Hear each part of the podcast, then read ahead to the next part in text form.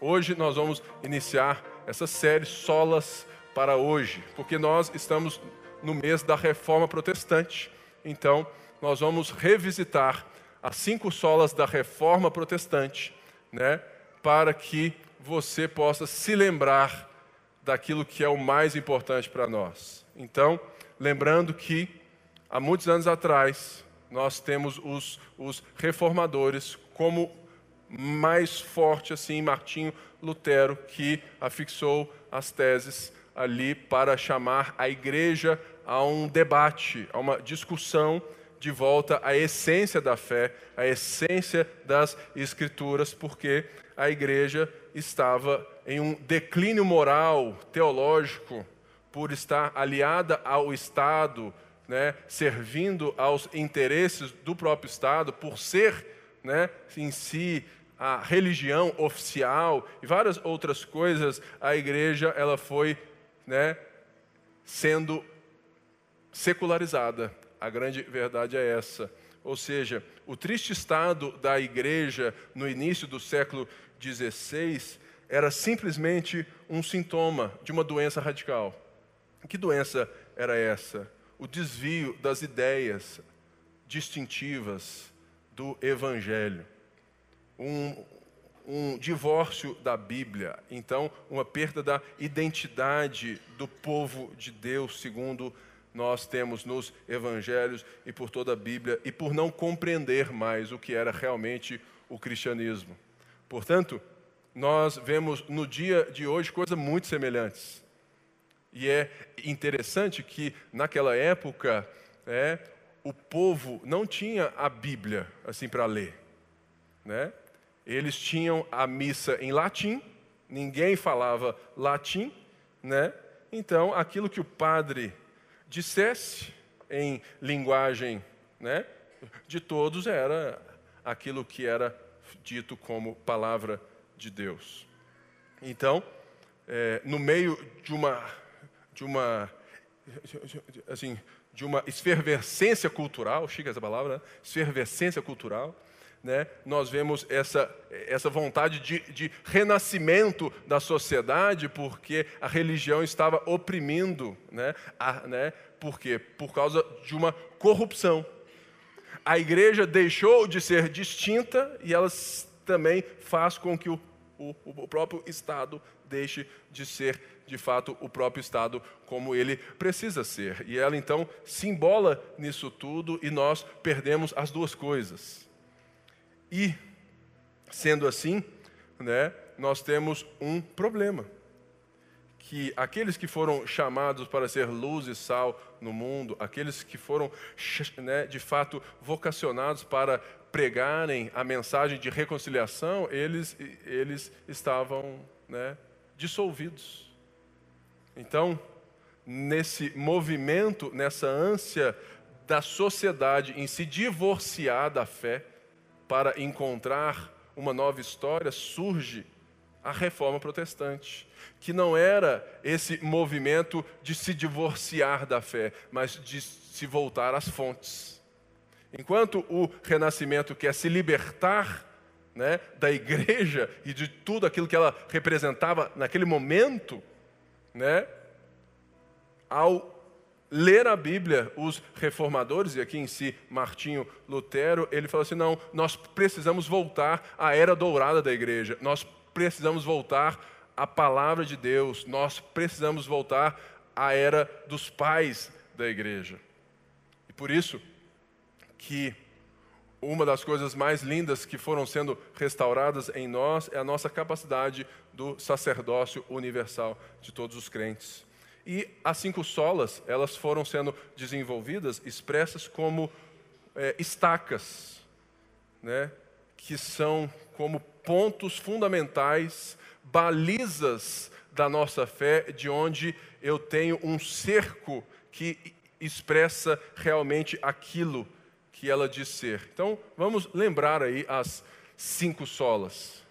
Somente a fé, né? Nós só temos acesso a Cristo, a salvação é pela fé, a justificação é pela fé. Somente a graça, nós éramos impossibilitados de nos voltar a Deus e Deus, por sua graça, veio até nós. Somente Cristo é o mediador entre Deus e os homens. Não existe outro Salvador e não existe outra forma de alcançar, de ser salvo, de merecer, somente pelos méritos de Cristo, somente Cristo. Somente a Escritura é a palavra de Deus e não qualquer outra forma de se igualar à palavra de Deus. Somente a Bíblia é a revelação de Deus, é aquilo que norteia a nossa vida como prática e como regra de fé. E somente a Deus a glória, porque nós entendemos todas essas coisas e, portanto, nós entendemos que tudo o que somos, tudo que temos, tudo aquilo que nós vivemos provém de Deus e deve voltar a Deus com Sua graça. E por isso, nós vamos reverberar essas solas dentro da carta de Paulo aos Gálatas. Então, no próximo mês, né, eu peço que vocês leiam Gálatas várias vezes. E Gálatas é uma carta interessante, é um grito. E nada melhor como um dia de hoje, é para né, assim, dar um grito bem forte sobre o Evangelho de Jesus. Gálatas foi a primeira carta que Paulo escreve a uma igreja que ele né, tinha a sua autoridade como o pastor. E ele escreve essa carta, e eu entendo essa carta como um grito, uma repreensão, uma exortação de um pai, que, ao ver que outras pessoas que haviam passado por né, ali estavam dizendo que agora que, é, que aqueles irmãos que eram gentios, quem eram os gentios? Gentios é todo aquele que não é judeu, de raça, de nascimento, né? Ou seja, nós somos gentios. Nós somos brasileiros, né? Então, nós não éramos povo de Deus, nós não éramos considerados pelos judeus povo, nós éramos impuros, pecadores, não merecedores da graça de Deus. E Paulo, então, havia pregado o evangelho de Jesus Cristo, que anunciou que Jesus é o descendente de Abraão, que todas as nações da terra seriam benditas. Então, a salvação estava né, é, ao alcance, se eu posso assim dizer, de todas as pessoas pela fé. E que não havia agora mais nenhuma restrição de raça, de cor, de status, não havia qualquer restrição àqueles que seriam inseridos na família de Deus. E a igreja então surge né, dentro dessa beleza, mas algumas pessoas vêm tentar dizer que eles precisavam adicionar a dieta dos judeus, a circuncisão né, dos judeus, coisas que faziam parte da religião do judaísmo, que eram específicas a um povo. Eles falam assim: olha, é Cristo e mais alguma coisa. E nós vamos ver o tanto que isso recai também sobre nós hoje quando nós vamos entender é, algumas atitudes. E eu quero então é, ver como que existe uma coisa na nossa vida que a gente deve brigar. Hoje, nós vamos ter ceia justamente para lembrar essa mensagem que eu vou anunciar. Ontem eu disse o título né, é para Débora e falou assim: Mo, amanhã eu vou pregar sobre a briga que a gente tem que comprar. Ela falou assim: ai meu Deus, lá vem você e tudo mais. E eu quero trazer essa mensagem de uma forma muito criteriosa e com muito amor, né? Porque nós precisamos entender que existe uma fratura no nosso mundo. Existe uma fratura na igreja quando nós deixamos de ser evangélicos no bom sentido do termo para cumprir e anunciar essa mensagem e quando nós então vamos comprar ou diminuir essa mensagem em prol de outras mensagens que são secundárias. Então, abre aí a sua Bíblia na carta de Paulo, no capítulo 2, no capítulo 2, do verso 11 ao 21. Eu lembro de uma vez que eu tinha o que uns 13 anos. Eu era um fumador de maconha daqueles assim, né? Dos grandes. Acordava, já tinha um pronto, dormia já com outro pronto, e eu tinha eu eu morava aqui no Bandeirantes, na casa com a minha mãe. E era um tipo de casa que o acesso ao telhado era muito fácil. Aí eu tive a brilhante ideia de convidar o meu amigo Paulinho para fumar um baseado no telhado da minha casa. E conversa vai, conversa vem, fumaça vai, fumaça vem, a gente em cima do telhado, de repente nós fomos descer do telhado. E ele foi teve a brilhante ideia de descer do telhado para a varanda, que embaixo tinha a entrada da casa. Dava mais ou menos essa altura aqui. E não é que o menino caiu lá de cima. E de repente eu olho lá de cima e falo assim: Ô Paulinho, você está bem? Ele estava assim, ó, com os dois braços de fratura exposta.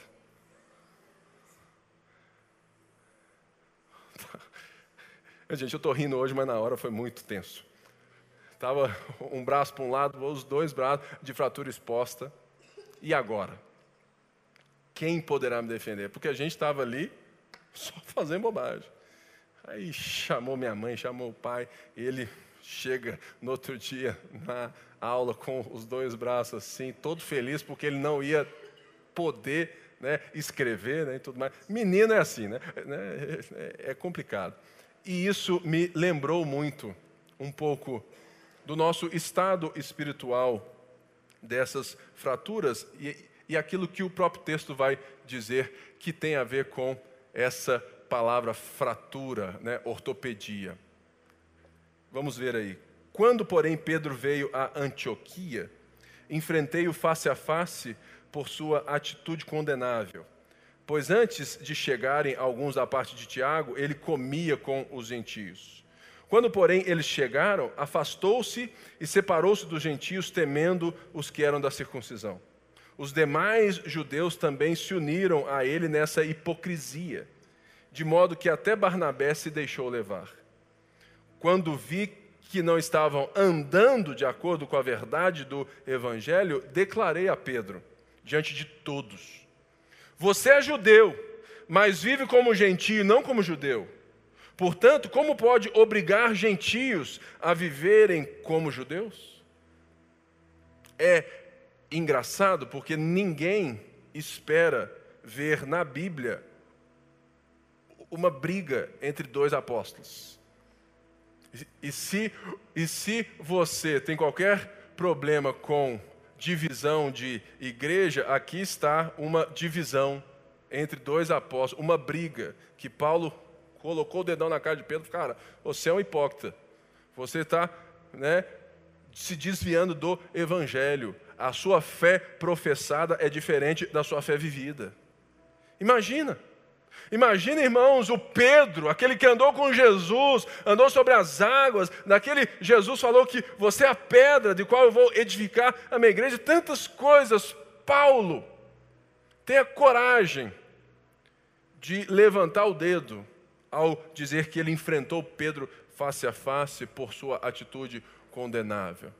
Uma das coisas que nós precisamos entender é que em tempos de polarização, em tempos onde tudo é motivo de briga,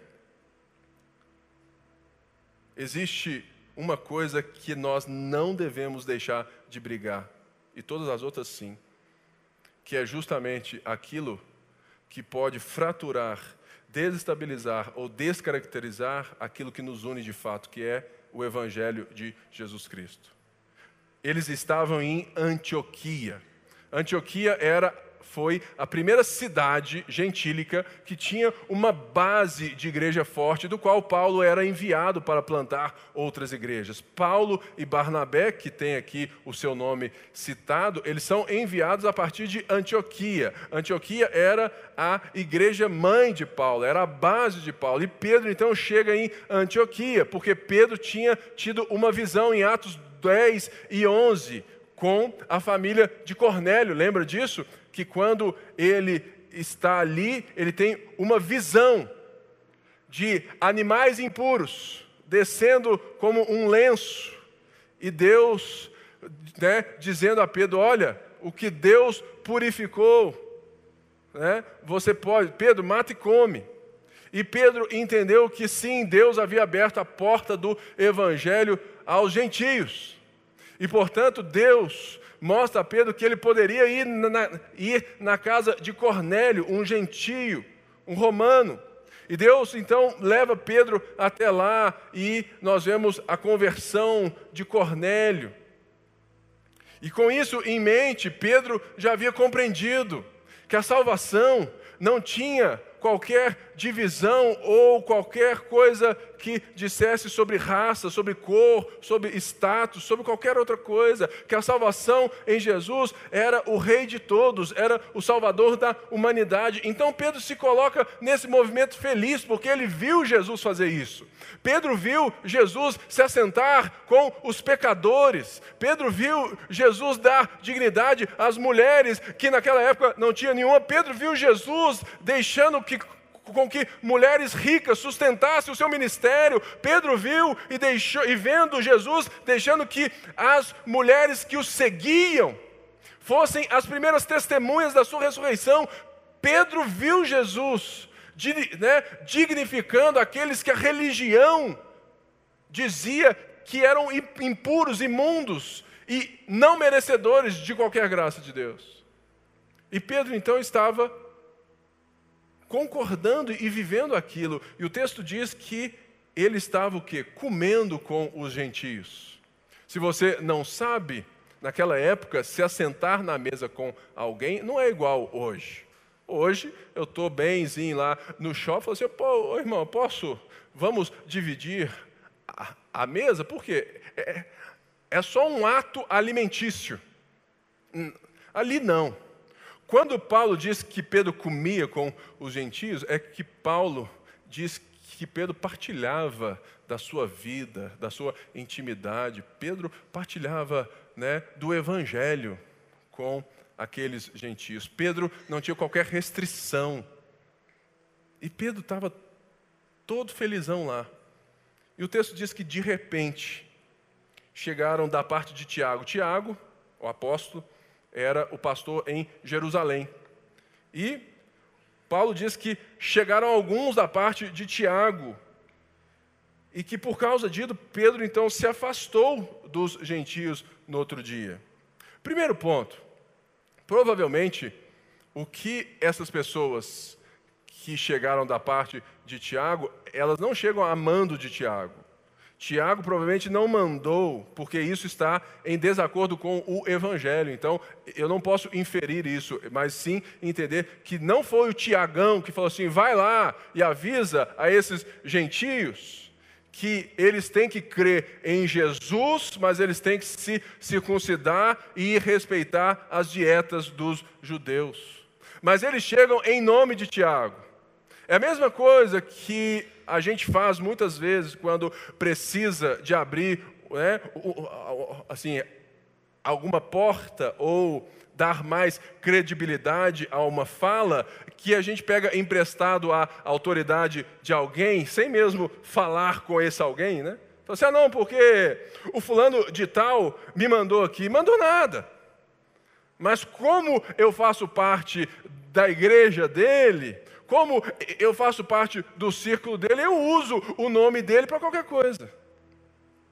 E quando eles chegam, eles chegam justamente para falar que aquela ação, é, que, que aquilo que Pedro estava vivendo com os gentios, como Jesus, somente Cristo, sendo aquele que mediava a salvação e, a e, de fato, a reconciliação entre os povos, aquilo era mentira.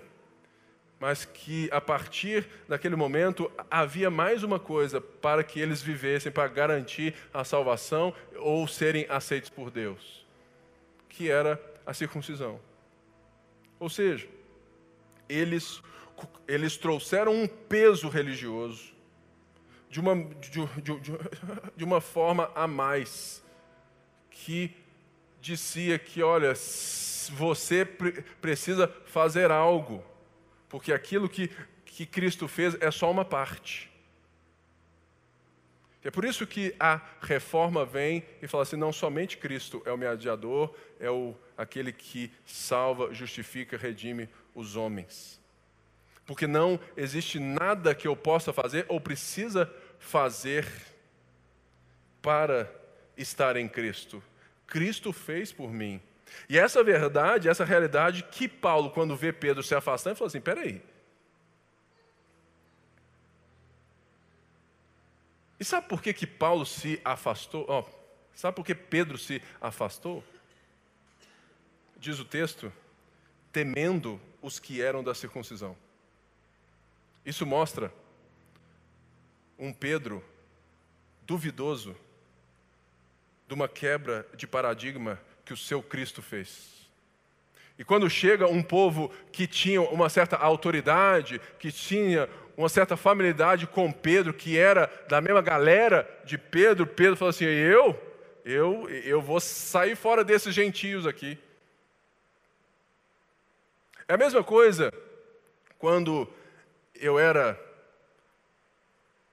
jovem e alguém vinha falou assim: oh, o Pipe está andando com fulano de tal, não é possível. Aí, por causa da opinião das pessoas, eu paro de andar com outras pessoas. Tem um filme que é muito é, lindo, nossa, meu nome agora, é, que é de um menino que tem o rosto meio extraordinário. Assista o filme. Que fala justamente isso em outras palavras.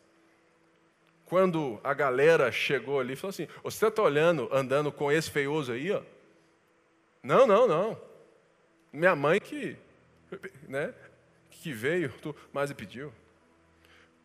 Mas aqui, o que estava em jogo não era uma coisa qualquer.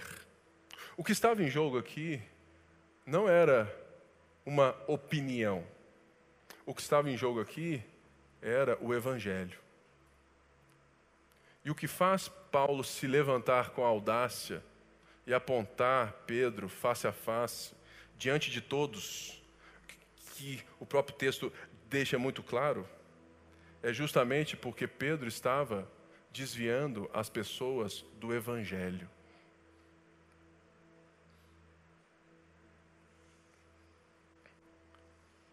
Existe um momento na nossa vida que a gente não pode se calar. Quando o Evangelho de Jesus, que é para todos, ele passa a ser diminuído, subvalorizado e vai sendo adicionado coisas para que você participe, que você tenha isso e tenha aquilo, e você vai né, adicionando as coisas como eles estavam adicionando, dizendo: olha, não é só aí, você tem que entrar na nossa galera, você tem que ter o nosso pedigree, você tem que ter o nosso currículo, você tem que se, que se circuncidar.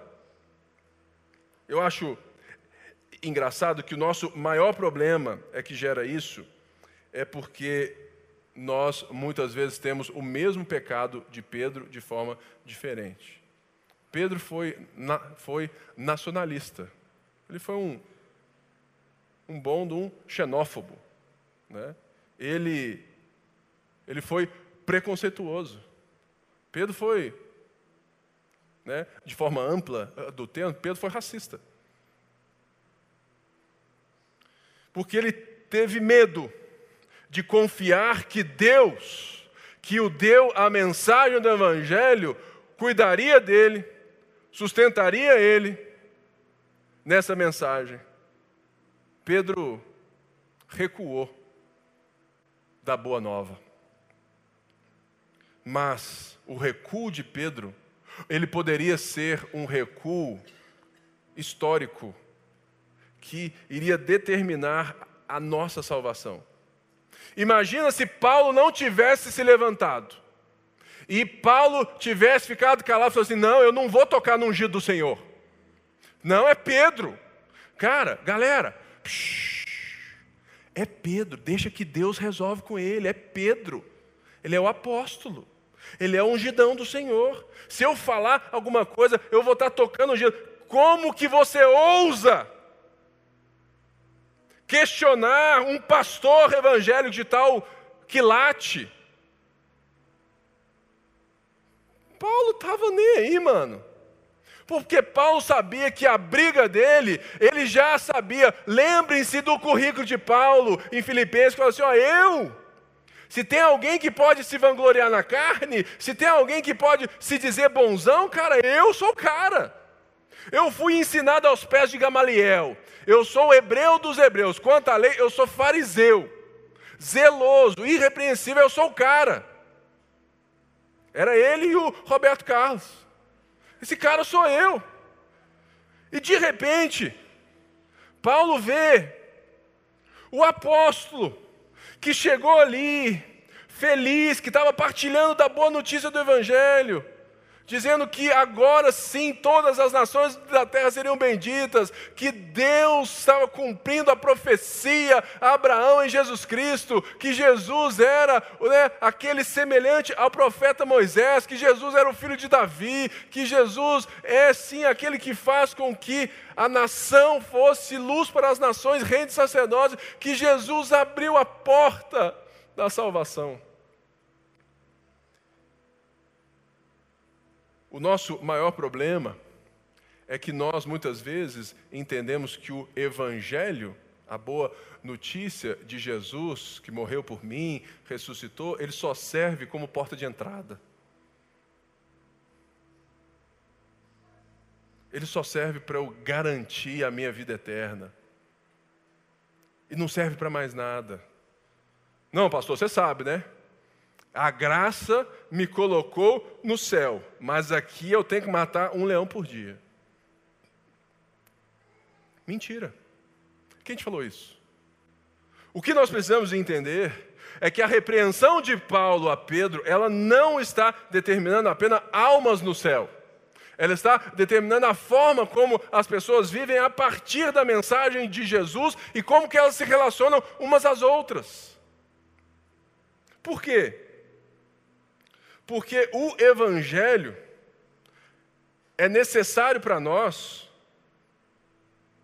como ele continua sendo necessário a não cristãos. Se você acha que a mensagem do Evangelho só é necessária para não cristãos, você está muito enganado. O Evangelho é o início, meio e fim. O Evangelho é o que te dá uma nova perspectiva de vida para enxergar a Deus e enxergar as outras pessoas. Então, quando Pedro, temendo as pessoas e deixando de confiar em Deus nesse quesito, ele começa a colocar no Evangelho, na mensagem de Jesus, alguma coisa que carece de mérito, de capacidade, Paulo fala assim, mano o pau vai quebrar aqui. E uma das coisas lindas que o texto diz, ele fala assim: você não está andando em conformidade com a verdade do Evangelho. Esse termo tem tudo a ver com a fratura. É o termo de onde vem a nossa ortopedia, ortopedistas, porque é uma palavra que vem do grego. Ou seja, Paulo está dizendo assim: Pedro, você está parecendo os crentes brasileiros, que dizem que são 84% da população brasileira, se diz cristã. Quantos por cento estão andando de acordo com a verdade do Evangelho? Porque para Paulo e para Pedro, e para a Bíblia, e para o Evangelho, e para nós, fé, obediência, é um caminho de ação e não um consentimento de fé. Se eu perguntar aqui, todo mundo vai, vai falar assim: não, Pipe, eu creio em Jesus, creio em Deus Pai Todo-Poderoso, Criador do céu e da terra. Todo mundo aqui vai falar: não, eu creio nisso. Eu creio nas cinco solas. Eu subscrevo a confissão de Westminster.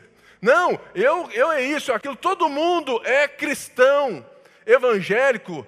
Todo mundo subscreve aquilo que nos une. Mas o problema não é esse. O problema é quando aquilo que você descrê não pode ser visto com a marca dos seus pés. E esse era o problema de Pedro, que poderia ter desviado a igreja inteira e fazer com que o evangelho perdesse o seu poder naquela região, ou talvez até a nós, porque Deus pela sua graça, levantou um Paulo folgado. Ela falou assim, mano, você está diminuindo o evangelho. E isso é motivo de briga. Sabe por que, que eu, eu falo isso? É porque nós brigamos por tanta coisa que tem as suas certas importâncias. Sim. Mas eu fico de cara, eu fico bobo. O como que tem gente que hoje sabe tudo de política. Hoje você é versado em esquerda, direita, né? Você sabe de socialismo, de democracia, Estado democrático de direito. Mano, eu tô bobo tanto de cientista político que surgiu em um ano no Brasil. E pasmem, Está cheio de gente na igreja. E quando senta comigo, quando vai orar, quando vai explicar um versículo bíblico, não consegue nem falar o que é o Evangelho. Sabe por quê, irmãos? Porque a nossa fé, ela é muito consensual, ela é muito religiosa. Eu acho que só o fato de eu concordar, não, eu concordo com isso, pastor. Concordo com isso. Amém. Glória a Deus. Amém nós todos. Te transforma num cristão. Não. O que Paulo está fazendo com Pedro, falou assim, cara, você é um apóstolo. E você está desviando as pessoas, colocando regras que vão trazer muros e não pontes às pessoas. Você está né, dividindo novamente as pessoas entre mais especiais para Deus. Você está dizendo que vocês, judeus, são mais especiais para Deus. E que nós temos que nos adequar a vocês. E uma das coisas que nós precisamos entender, que fé professada é diferente de fé obediente, encarnada. Eu quero te perguntar nessa noite: qual é o volume da sua vida? Qual é o volume que a sua vida produz na sociedade polarizada de hoje? Será que a sua opinião de time, de política, ela divide, ela afasta as pessoas ou eu dou a elas a oportunidade de discordar de mim à minha mesa, porque Jesus está à mesa.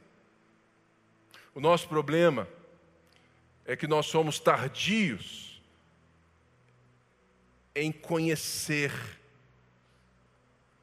e deixar que o nosso conhecimento desça para o coração e se transforme em vida. E a gente começa a viver uma vida onde o volume da nossa voz denuncia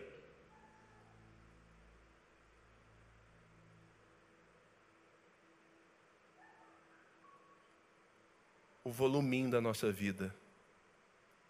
E por isso, a igreja, o evangelho, vai sendo mal compreendido pela sociedade.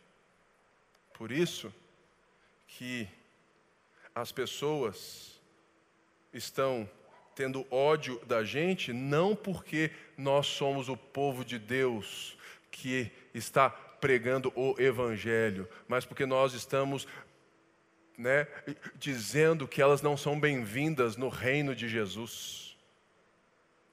Porque elas são de direita ou de esquerda, porque eles são gays, porque eles são de outra tribo, de outra raça, sendo que Jesus jamais fez isso. O nosso problema é que a gente quer abraçar uma causa sem mesmo deixar a causa nos abraçar. O problema é que a nossa visão de evangelho é muito pequena, porque ela é apenas uma porta para o céu. Mas o Evangelho para mim e para você é aquilo que mudou a nossa vida por completo e a forma como que eu vou enxergar todas as coisas e todas as pessoas a partir de agora. Então, se alguém mexe nisso, eu preciso me levantar. Portanto, é esse Evangelho que faz um processo contínuo na nossa vida. E ele cita aqui algo interessante, fala assim: os demais e Barnabé. O perigo de um líder dissimulado é que ele gera um comportamento de manada, diante de sua autoridade reconhecida e de uma igreja imatura. A atitude de Paulo foi determinante para salvar a missão de Deus até hoje. E ele segue, dizendo assim: Nós, verso 15, judeus de nascimento e não gentios pecadores, sabemos que ninguém é justificado pela prática da lei. Mas mediante a fé em Cristo Jesus, assim nós também cremos em Cristo Jesus para sermos justificados pela fé em Cristo. E não pela prática da lei, porque pela prática da lei ninguém será justificado. Paulo aqui está se aliando a Pedro como um judeu e, e falando assim, cara, nós dois, que somos judeus de nascimento e não gentios pecadores, nós sabemos que ninguém pode ser declarado inocente ou puro por causa da lei mosaica. Porque se você ler a própria carta de Gálatas, Paulo vai explicar que o propósito da lei não era salvar, mas condenar. A lei de Moisés, ela tinha algumas funções. A primeira delas, ela, ela mostrar quem Deus é. A segunda era mostrar quem nós somos. Fazendo o quê? Ao nos dar um parâmetro, fala assim: vai lá, me segue. Eu tento e não consigo. Eu tento e falho. Eu tento e não vejo. E na própria lei, Deus, pela sua misericórdia, estabelece sacrifícios de perdão, porque Ele já sabe que a própria lei, eu não consigo seguir a lei para merecer a Deus. Fala assim, Deus, agora dá o um checão aqui. Está tudo cumprido, passei de fase. Não. A lei, segundo Paulo aos Gálatas, é um aio para Cristo. Porque quando ela chega na minha vida, né? Paulo diz isso também em Romanos, que a lei, ela me matou. Porque ela me fez um pecador consciente. Porque ela coloca a minha diferença e a minha distância, o meu abismo para Deus. E eu vejo que eu não consigo me achegar a Deus. Então, a lei, segundo Paulo, fala assim, a gente sabe que a lei, ela não vai nos justificar, Pedro. Somente a nossa fé, a nossa obediência em Cristo, somente Cristo vai nos declarar diante de Deus inocentes e puros. Porque o termo justificação aqui, ele não é só um termo forense, de, de, um termo de justiça. Ele é, primeiramente, sim, ele está dizendo que nós fomos declarados perante o juiz inocentes pelo sacrifício de Jesus por nós. Cristo pagou o preço, você está livre. Mas a conversa aqui não era apenas de sermos pecadores, mas de sermos impuros. Então, quando Paulo fala da justiça pela lei, Paulo está dizendo que ele, como um bom religioso, ele entendeu que pela lei e pelo seu próprio mérito, pela observância da própria lei, ele não consegue alcançar aquilo que Cristo fez. E por que então que Pedro está impondo coisas dessa lei aos irmãos que foram alcançados pela graça por meio de Cristo e da fé? E ele fala: Paulo, Pedro, nós sabemos que não é pela prática da lei, porque pela lei ninguém será justificado. Então, Pedro está novamente recuando e falando assim: sim, Jesus morreu por essas pessoas e ressuscitou, mas elas continuam impuras.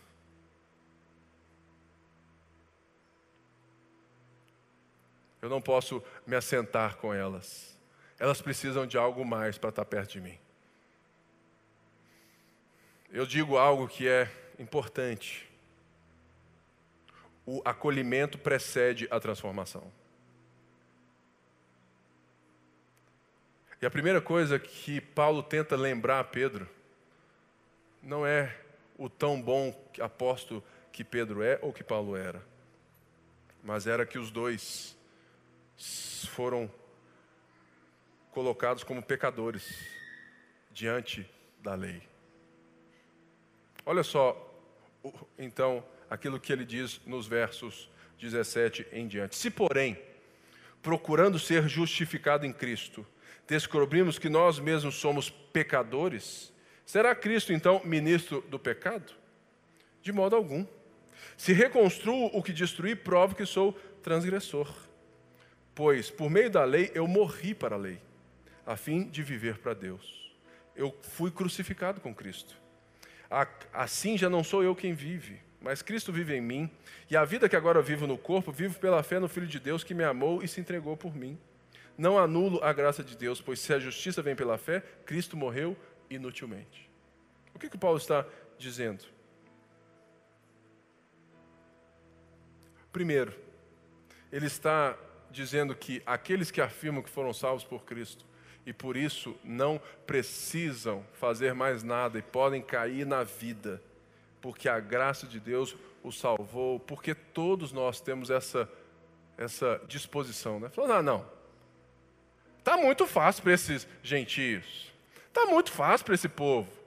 Pastor, você não pode deixar o povo chegar assim na igreja. O senhor sabe quem que é que está entrando aqui? O senhor já viu a ficha criminal daquela pessoa? Engraçado que na mesa de Jesus ninguém tem currículo. Todo mundo recebe um nome. Irmão, irmã. Aqui mesmo, É, tem gente rica, gente pobre, gente importante socialmente, gente que é invisível socialmente. Tem todo mundo. Mas aqui, na reunião dos santos, na mesa de Jesus, todo mundo tem um nome e o mesmo. Eu disse hoje para o Henrique, meu filho, eu disse assim para ele, filho, o que eu mais gosto da democracia é que o meu voto tem o mesmo poder do voto do índio lá na tribo. E vai ter o mesmo valor. Isso é belo. E é por isso que, como pastor, eu não uso a minha influência para ganhar voto de alguém que eu votei hoje porque isso seria impor uma influência que, na minha concepção, é um abuso espiritual.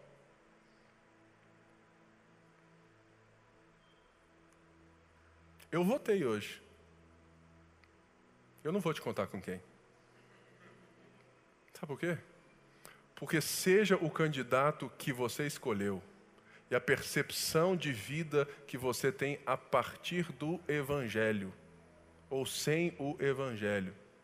Se você tem o Evangelho, faça o seu melhor para né, exercer a partir da visão de política que você tem. Se você é um conservador, seja um belo de um conservador. Se você é um cara que entende de outra forma, você é, entende né, as pautas das, né, de uma forma diferente, que enxerga as minorias e quer lutar, dar voz, cuide, faça isso da melhor maneira. Sabe por quê, irmãos? O que conta não é esse pensamento em si, mas como que o evangelho vai transformar esse pensamento. Então, se pelo evangelho o seu entendimento é esse, por mais que eu possa discordar, na mesa de Jesus a gente resolve. Mas o problema é que a gente está deixando o evangelho de lado. A gente está fraturando o evangelho ao afirmar que um cristão não pode ser de esquerda, ou afirmar que um cristão não pode ser de direita, afirmando isso. Quem, quem te rogou o tamanho poder de juízo?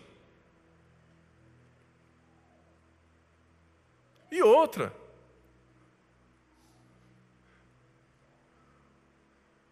Nós precisamos lutar por aquilo que o Evangelho está lutando. Que é o quê?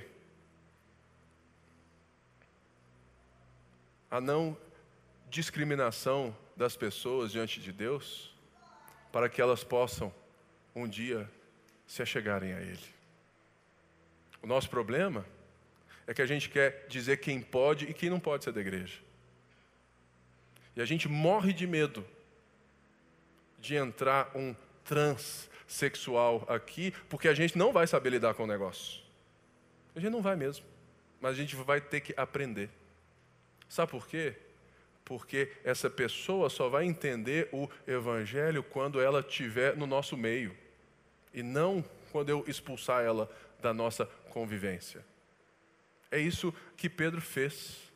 Pedro tirou as pessoas porque ele as considerou ainda impuras, mesmo pelo sacrifício de Jesus. Ou seja, Pedro estava dizendo: o sacrifício de Jesus é insuficiente, vocês precisam de mais para se assentar à mesa. E um ponto. Paulo aqui não está dizendo que a graça é barata. Ou seja, que você, então, pode ser qualquer tipo de cristão. Muito pelo contrário. Paulo está dizendo que se você se diz cristão e vive como um não cristão, vive a vida dissoluta, na bagunça, nos desejos carnais, você não é um cristão. Ou seja, se você está achando que eu estou dizendo que qualquer tipo de pessoa pode entrar aqui e viver de qualquer jeito, muito pelo contrário. Mas eu estou dizendo que elas só vão enxergar o, o, o Deus que nós vivemos e enxergamos se elas estiverem perto de nós. Se nós nos assentarmos à mesa com elas, se nós dialogarmos com elas, se nós aprendemos a conversar sem brigar sem discordar e sem ficar dando tiro um no outro. Porque nós fazemos isso até entre nós mesmos. E nós precisamos então, irmãos, entender que a santificação ela é parte do evangelho que permeia toda a minha vida. E o primeiro ponto que Paulo entendeu e está tentando lembrar Pedro é que ele também era um pecador que ele também foi alvo da graça de Deus, que ele também precisou do perdão de Deus. Por isso, a nossa visão de humildade, ela é estendida às outras pessoas, quando eu entendo que eu não era ninguém. E por causa de Cristo, eu posso levantar as minhas mãos e cantar louvores a Deus, eu posso orar e o Pai escuta. Então, se eu entendo isso, como que eu posso colocar restrições a qualquer tipo de pessoa que queira conhecer o Deus que eu professo. Fala assim, não, se você quiser entrar aqui, ó, esse decote aí, irmã, né? Essa gola em V sua aí não está dando, não.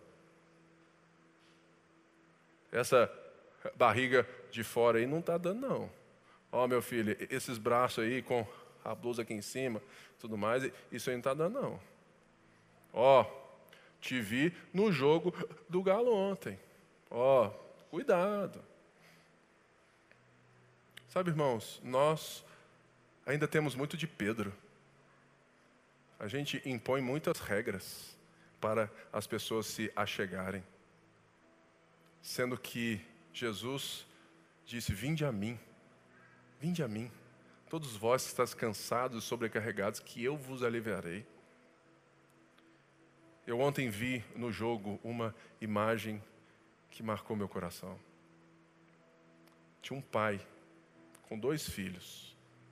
Um, um filho estava em uma estava ali e ele era totalmente, né, totalmente deficiente, quase imóvel numa cadeira de rodas especial. De repente acaba parte ali é, é do jogo e eu vejo o pai com seu irmão mais novo carregando esse menino nos braços, trocando a blusa dele e colocaram uma blusa do galo. De repente, eu vejo o pai carregando o filho, sorrindo com o filho, cantando um hino do Atlético, porque ali era o único momento que o pai tinha para dar de alívio para o seu coração e para aquele menino. E eu me lembrei que essa semana eu fui em uma loja de roupa, muito boa loja, e que a loja era de um é de um irmão da igreja, né? não é da ponte. E eu cheguei na loja, loja bonita, né? toda pompa e tudo mais, e vi uma frase assim, depois vi a blusa, falando assim: nunca foi sorte, sempre foi Deus. E o cara me oh, chegou e falou: ah, tem essa blusa. Não, é, é, é, essa mensagem para mim não, não dá, não. Sabe por quê, irmãos? Porque eu vi mais Deus no Pai carregando o filho no jogo de algo que é ínfimo. Um jogo de futebol que para nós, sério mesmo, não vale nada. Mas Deus estava ali sustentando aquele pai, dando a ele capacidade de poder estar com um jogo no seu filho que não consegue andar, que não sabe, que sabe, ele estava ali. Aquilo marcou meu coração e eu logo lembrei o que da loja do irmão que fala assim: olha, esse sucesso que você está vendo na minha loja não foi sorte, foi Deus. Ah, irmão. Sabe por quê? Quando eu resumo o, o meu sucesso, e é óbvio que tudo o que provém de Deus é de Deus, Deus está na história, mas quando eu digo que o meu sucesso é resultado da minha obediência a Deus, eu estou dizendo então que todos os nossos fracassos são resultado de uma desobediência a Deus. E aquele pai então fez alguma coisa para o filho estar daquele jeito. E agora? Como que você vai responder aquele pai? Irmãos, o evangelho não foi feito para te dar sucesso material. O evangelho foi feito para transformar o seu coração a uma humanidade que você perdeu. E a conseguir ver Deus no rosto daquele pai, que talvez nunca entrou numa igreja, e que, de fato, a igreja não está nem preparada para receber o filho dele. E a gente fica se rogando resultados de um bom trabalho As roupas lá são boas mesmo. É uma excelente loja. Excelente loja. Muito bom gosto e tudo mais, mas, cara, o, o cara está equivocado no, na, no seu olhar do Evangelho. E isso causa fraturas expostas na nossa vida, na nossa sociedade, na compreensão das pessoas sobre Deus.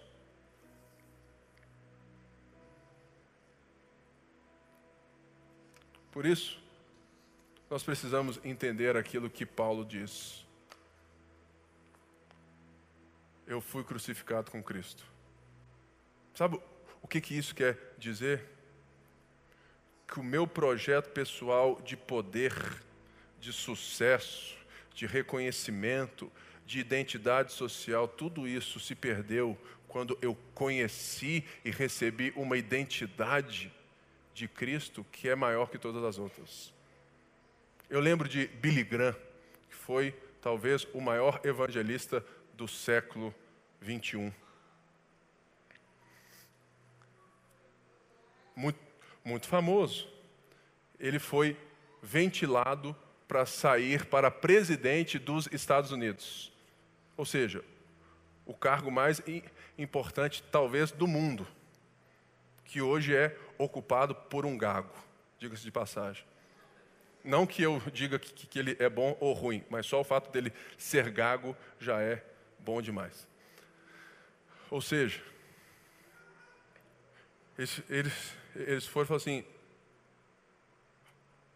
Billy Graham, vamos para a presidência dos Estados Unidos. E ele disse assim: Eu jamais me rebaixarei a tal cargo. Eu sou embaixador do reino de Cristo. Eu tenho a mensagem de vida eterna. Então, deixa eu te dizer: a mesma mensagem que o Billy Graham anunciava, ela foi dada a nós.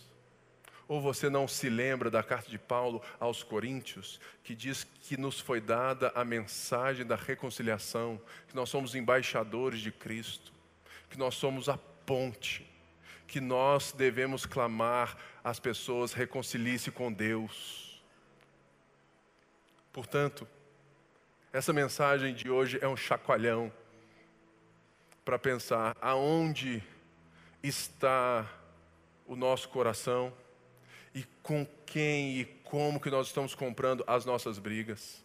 Porque, irmãos, se existem pessoas que precisam ouvir do Evangelho, são as pessoas que não reconhecem Jesus como Senhor da história. E só o fato de nós sabermos disso deve mudar toda a nossa perspectiva de aceitação das pessoas no nosso meio. Um dos maiores coisas que eu sou totalmente contra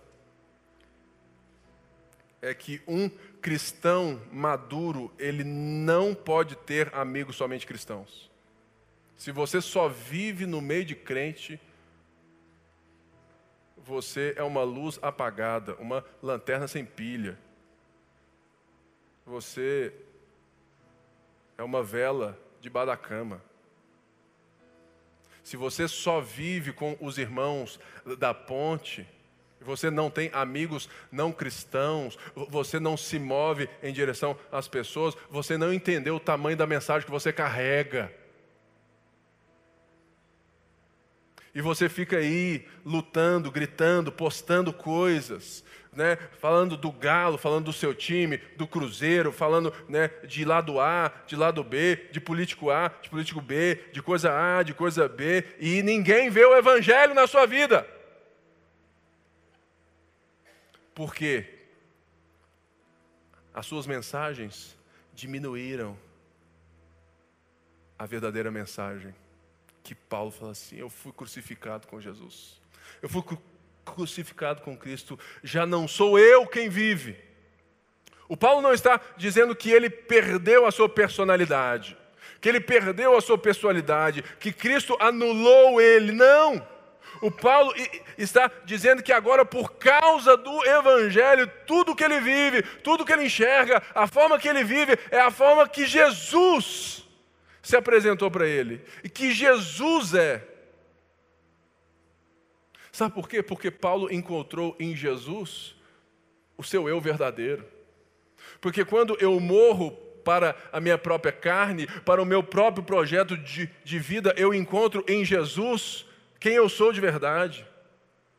Quando você, Fred, morre para o seu próprio projeto pessoal de vida e se coloca no projeto de Jesus para a sua vida, você se encontra.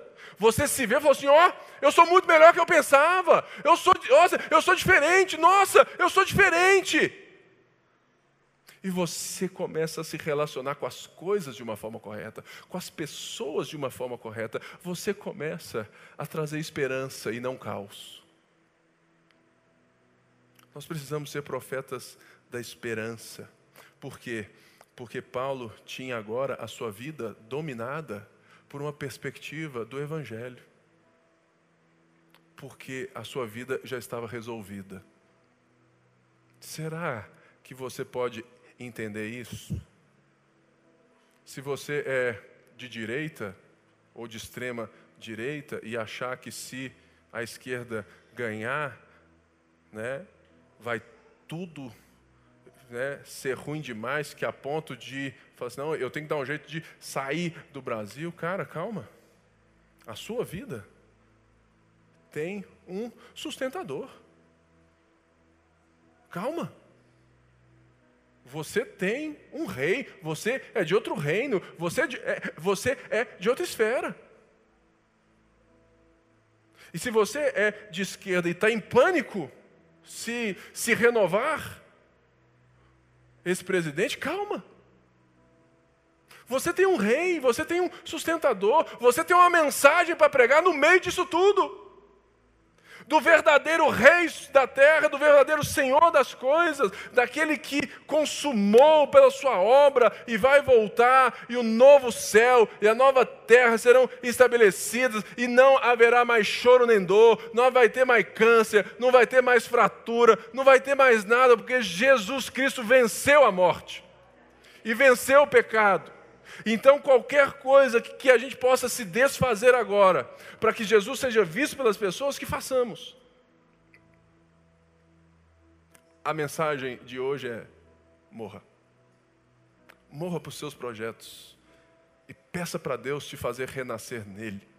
Porque é isso que Paulo está dizendo: a vida que agora eu vivo, ou seja, o Evangelho não foi a porta de entrada de Paulo, a vida que agora eu vivo, eu vivo pela fé, pela obediência, eu caminho pela fé no Filho de Deus que me amou e se entregou por mim.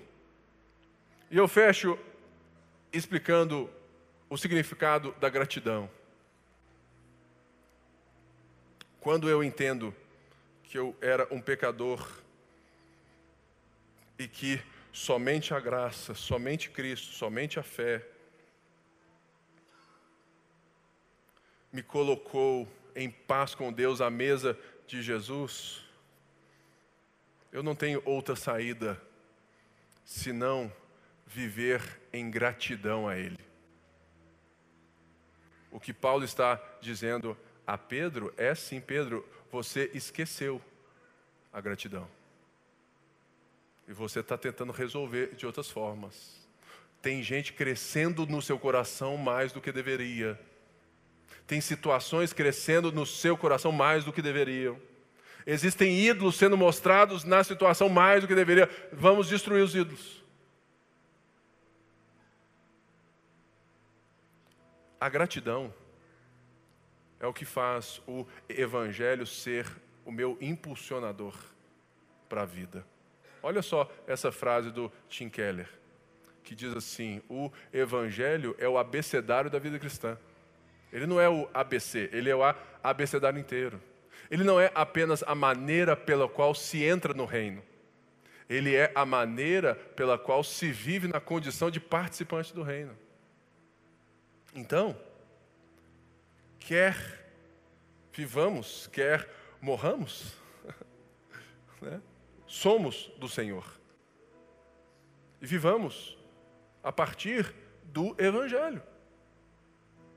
Por isso, eu quero orar com a ceia. Se hoje alguém está aqui e não recebeu a ceia, só faz assim com a sua mão e pega aí e traz uma para mim, porque eu não tenho também.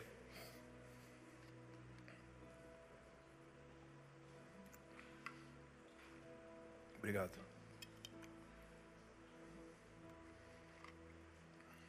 Será que nessa noite eu posso sair daqui recitando as mesmas palavras de Paulo?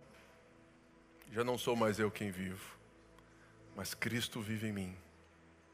Isso nos impõe uma coisa, irmãos: a mesa do Senhor.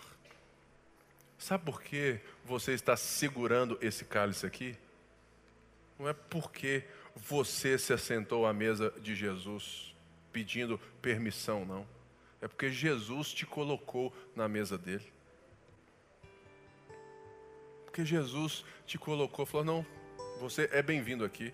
Não, mas eu sou isso, eu sou aquilo. Pode se assentar. Porque no contato que eu tenho com Jesus à sua mesa, eu me torno mais parecido com Jesus. Porque Ele garante a influência que Ele tem em nós. Mas Ele nos chama a ser a mesma influência. Será que as, né, que as pessoas que se assentam, ou que você se assenta na mesa com elas, exercem elas veem a sua influência que aproxima elas de Jesus? Ou elas estão hoje assim, ah lá, fulano de tal está na igreja, mas amanhã você já sabe, né? Ou seja, a fé que não é vivida e somente falada, ela não apenas ela está prejudicando você, ela está barrando outras pessoas de se achegarem ao Deus que você insiste em dizer que crê e não vive.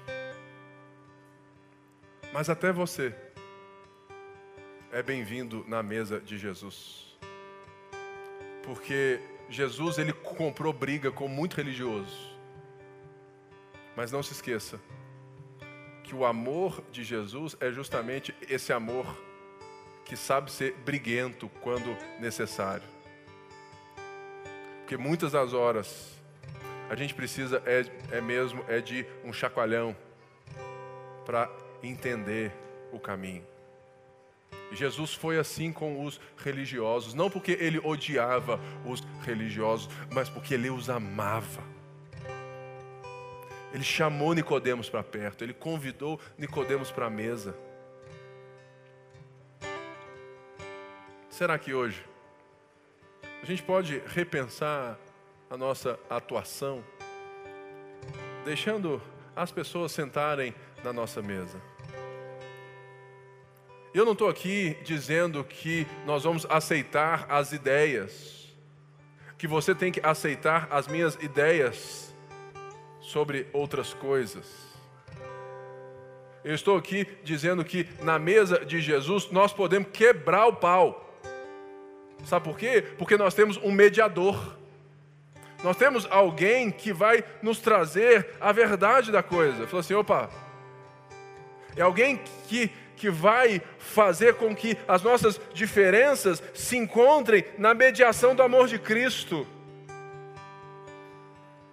E vai deixar com que as nossas diferenças não nos deixem nos devorar mas nos encontrar nele. Por isso, irmãos, a mensagem que você deveria estar carregando com todas as custas é a mensagem do Evangelho. E tudo aquilo que é fraturado, tudo aquilo que te divorcia, distancia as pessoas desse Evangelho, você tem que brigar. Não de forma orgulhosa, religiosa, pretensiosa, grosseira. Não. Você tem que convidar as pessoas à mesa. E saber que quem transforma elas é Jesus. Porque Jesus também te transforma. Por isso eu quero te convidar a estar de pé. E nesse dia onde você votou, você expressou a sua opinião, a sua vontade política. E aqui, certamente, nós temos irmãos que, que de fato votaram de formas diferentes.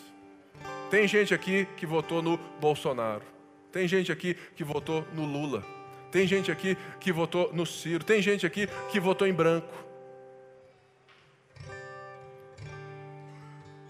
Mas todos nós não precisamos votar para estar à mesa de Jesus, todos nós somos convidados.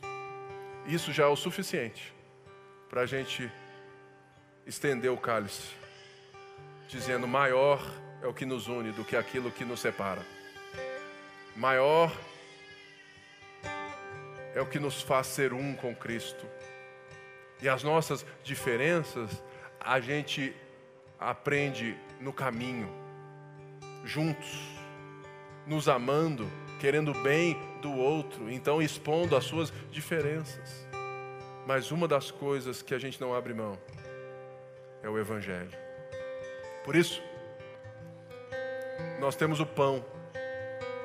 O pão nos fala sobre o, o sacrifício de Jesus naquela cruz, o seu corpo, a sua vida sendo derramada por amor ao Pai em nosso favor. Por isso que você está aqui nessa noite, porque Jesus fez o caminho por você. Era impossível, era inconcebível. Nós não éramos povo, nós éramos gentios pecadores. Mas Deus amou o mundo de tal maneira. Por isso eu quero te convidar juntos, ceando na certeza de que o Evangelho está acima de todas as coisas, porque Ele é o nosso fundamento, a nossa mensagem, Ele é a nossa esperança. Vamos ao pão. Semelhantemente, temos o cálice. O cálice que o próprio Senhor diz que é o cálice da nova aliança. É o cálice da nova aliança porque Jesus inaugura um novo mundo, uma nova humanidade, segundo Paulo diz em Efésios 2, aonde não existe mais divisão racial, onde o, o, judeu e o gentio são um só em Cristo, onde todos nós somos uma só pessoa, entendemos como corpo de Cristo. Nós somos corpo. Por isso, o sangue de Jesus é o que nos une, é o sacrifício que nos traz para perto e que nos faz de pessoas que talvez nunca conviveriam e nos transforma em irmãos. Por isso eu quero convidá-los, irmãos e irmãs, a cearmos juntos até que ele volte ao cálice.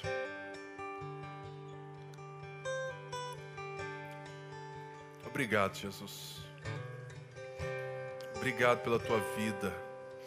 Obrigado pela tua ressurreição. Obrigado pelo seu sacrifício por nós. Que essa mensagem ecoe no nosso coração, Senhor. Que a gente possa ser profetas da esperança a gente leve esperança às pessoas. Que o Senhor seja visto em nós. Senhor, toma cada família, toma cada pessoa que aqui está. Fala conosco, transforma as nossas vidas e nos ensina a viver na tua mesa,